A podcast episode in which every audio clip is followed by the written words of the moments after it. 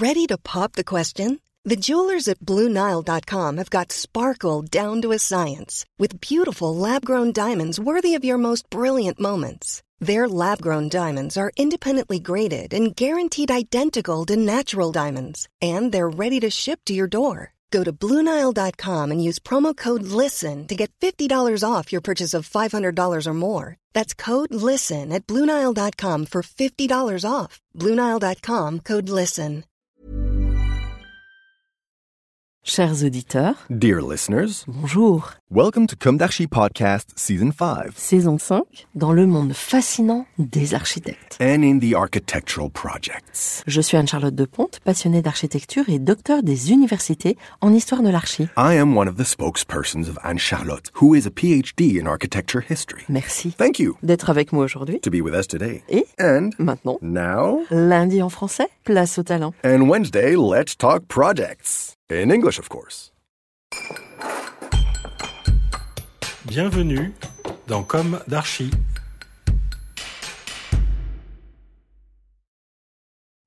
Hello everyone.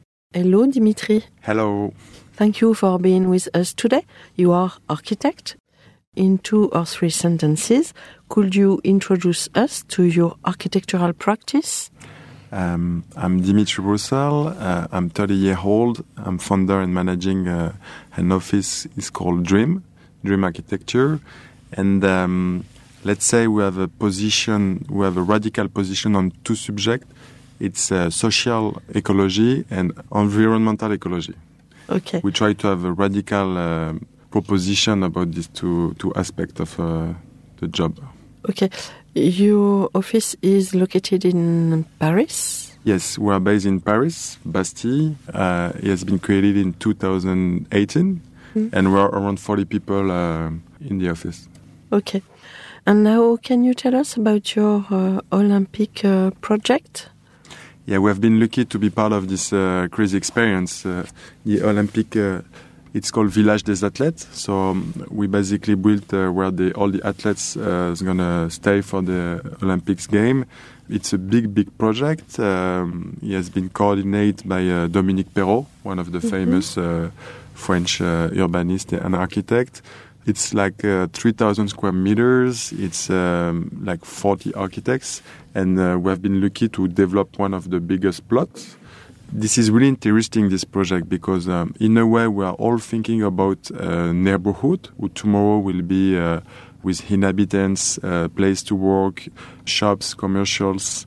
But this, so the first things we have to do is imagine the, the future neighborhood.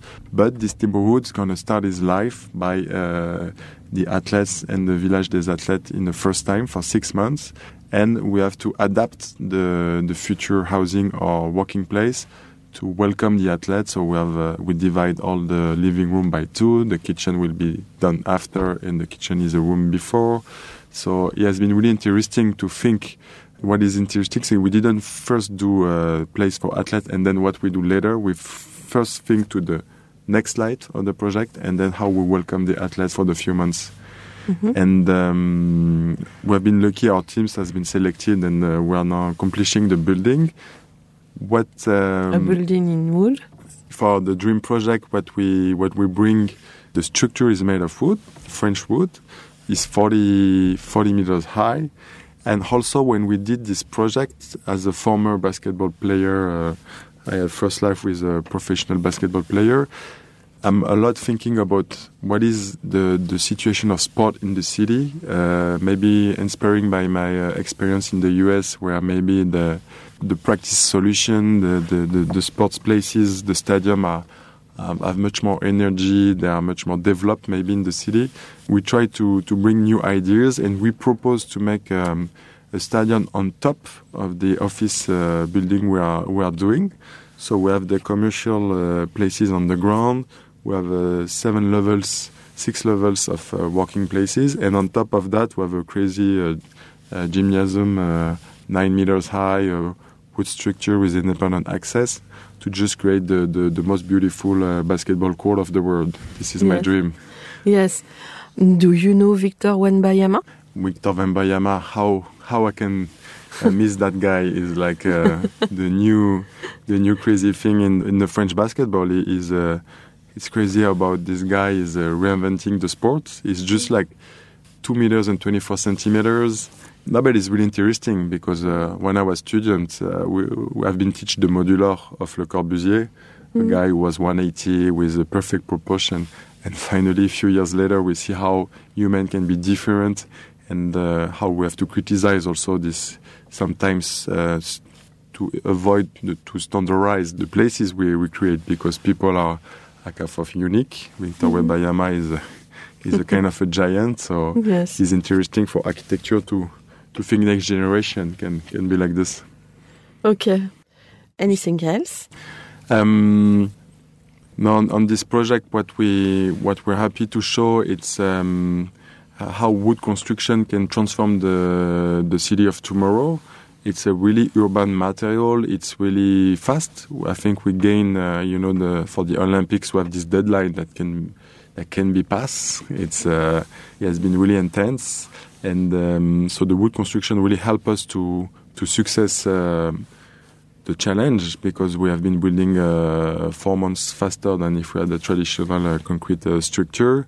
Also, in terms of environmental performance, we are really uh, happy of the, the result because the wood is, let's say, um, a gross uh, statistic, but it's half less uh, carbon producer than a traditional building. So it really changed concretely the, the impact. And also what what is really important for me it's um, the wood structure can be seen inside the building. The pillars the beams seen.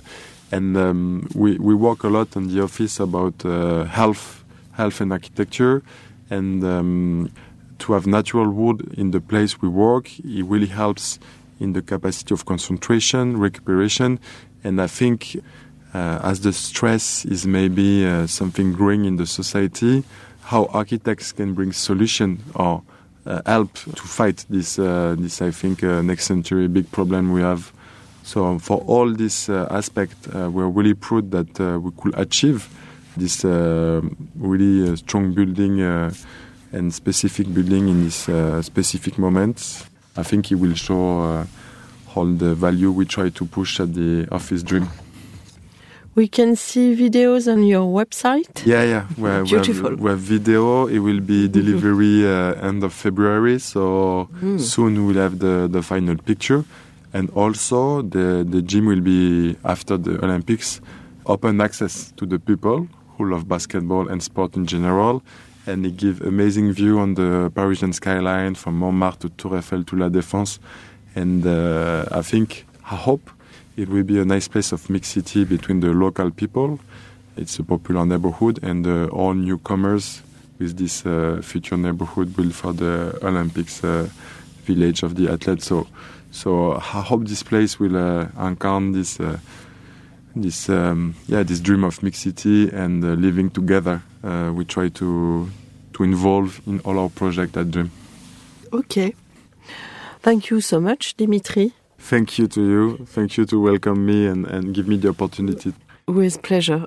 Bye bye, everyone, and see you next Wednesday for new Comme d'Archi in English. Take care of yourself. Bye. Bye bye.